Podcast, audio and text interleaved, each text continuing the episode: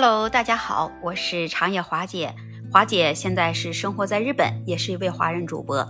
每天华姐都会跟大家来聊一聊国内外的热点。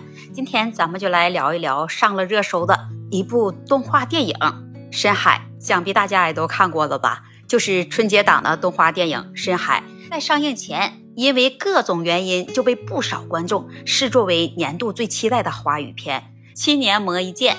粒子水墨视效天花板入围柏林电影节，最后半小时反转爆哭，正式开启春节档。它情况和我们想象的不太一样。就在大年初一的当天，这《深海》以七千万票房成为成绩垫底的影片。并且在全网的平台上，你看还获得了两极分化的评价。要说起来，这《深海》这部动画电影呢，它广受大家期待的重要原因之一，是因为这部动画电影的导演田晓鹏。这田晓鹏的《西游记之大圣归来》，你看看是不是一鸣惊人？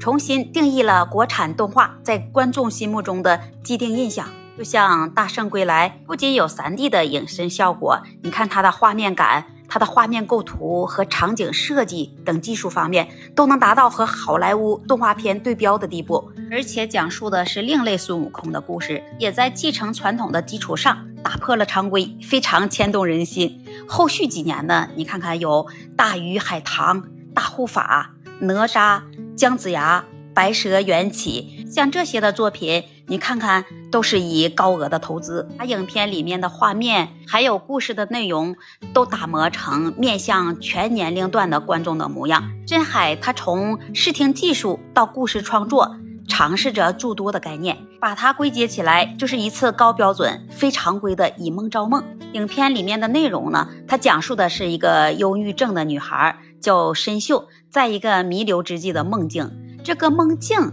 它拥有着过分浓郁的梦幻风格。深海这部动画电影呢，它主要的争议点是在于故事的设计。在女孩新秀进入异世界前，有一段不短的前情概述。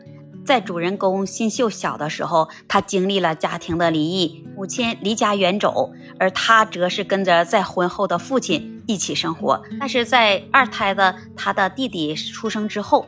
她这个姐姐也是顺势就成了家庭中不受关注的边缘人物了。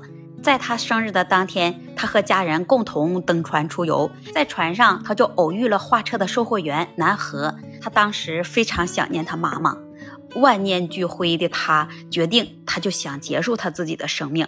然后她就在暴雨中走上了甲板，并且就被卷入了海中。由此，她就进入到了深海的大饭店，一个奇幻的世界里。在这个奇幻的世界里，就有一个海精灵，他会哼唱新秀妈妈的音乐。只要是追着他，也许就能找到他妈妈。这位编导也是采用了极大的篇幅来做深海大饭店的呈现，由此也就引出了大量琐碎的细节。可是与主线无法构成推进的关系。在故事的影片里，大部分的内容都和这个新秀的行动没有直接关系，而是偏移到了运营店铺的故事上了。深海大饭店的店长南河呢，他也就成为了接下来的叙事重心，故事也是在逐渐变成了如何在大众点评上呃刷好评，如何以模糊旅行团顾客的方式来刷好评，中间甚至出现了这南河把这个鞋子当面巾吃。还有周星驰他喜剧风格出场的桥段，海精灵和对妈妈的思念等前期这些铺垫呢，从此就变得没有那么重要了。当申秀心情不好的时候，也会引来上气鬼的出现，使饭店就陷入了危机。为了保住大饭店的生意，南河决定冒险一搏，前往这深海之眼来捞金。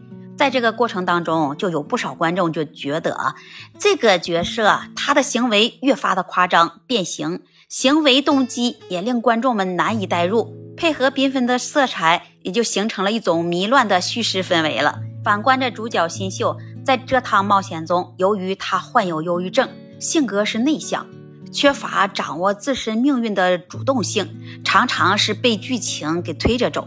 即使是在最终前往这深海之眼的半路上，他也会劝说南河放弃，似乎他没有太多的成长。观众都认为他是欠缺个人形象的魅力，他与南河之间的情感转变也处理得非常的突如其来，令人也摸不着头脑。那随着第三幕反转的揭晓呢，深海故事的讲法才终于获得了它的合理性。影片异世界的部分就是一场彻头彻尾的梦境，将近一个多小时，这深海大饭店的内容全是躺在病床上新秀的臆想，而臆想中的店长南河也正是在此前的售货员，也是他多日来坚持和这个深秀来讲这深海大饭店的故事，才让深秀在现实里活了下来。这是一种激进的策略。这主人公申秀啊，他也无需成长，因为他本就是陷入了沉睡。他需要的是梦境中的治愈。梦境转换的语境下，开饭店维持好评的行为，在本质上是新秀为了更久地沉浸在这美好的梦境世界，不愿意醒来。主线迷乱的问题解决了，是因为这是一场本就没有逻辑的梦。所有现实存在的事物都能在这梦里被转化成对应的符号，而梦里的氛围它只能是迷乱的。你无法忍心去指责申秀，他缺乏成长，因为是忧郁症紧固了他那颗色彩斑斓的心。毕竟是小女孩的梦境，能基本完整都是实属不易了，又要如何做到环环相扣？主题表达清晰呢，更何况是通过结尾的反转，这些内容都能获得一定的补足。只可惜的是，这样的补足依赖的是多少有些生硬的转折，对于有些部分他没有义务理解和忍受。前面七十分钟观众而言，它无疑是一种并不高明的找补。深海这部动画影片呢，它在视觉的技术上、故事讲法上和题材表达上。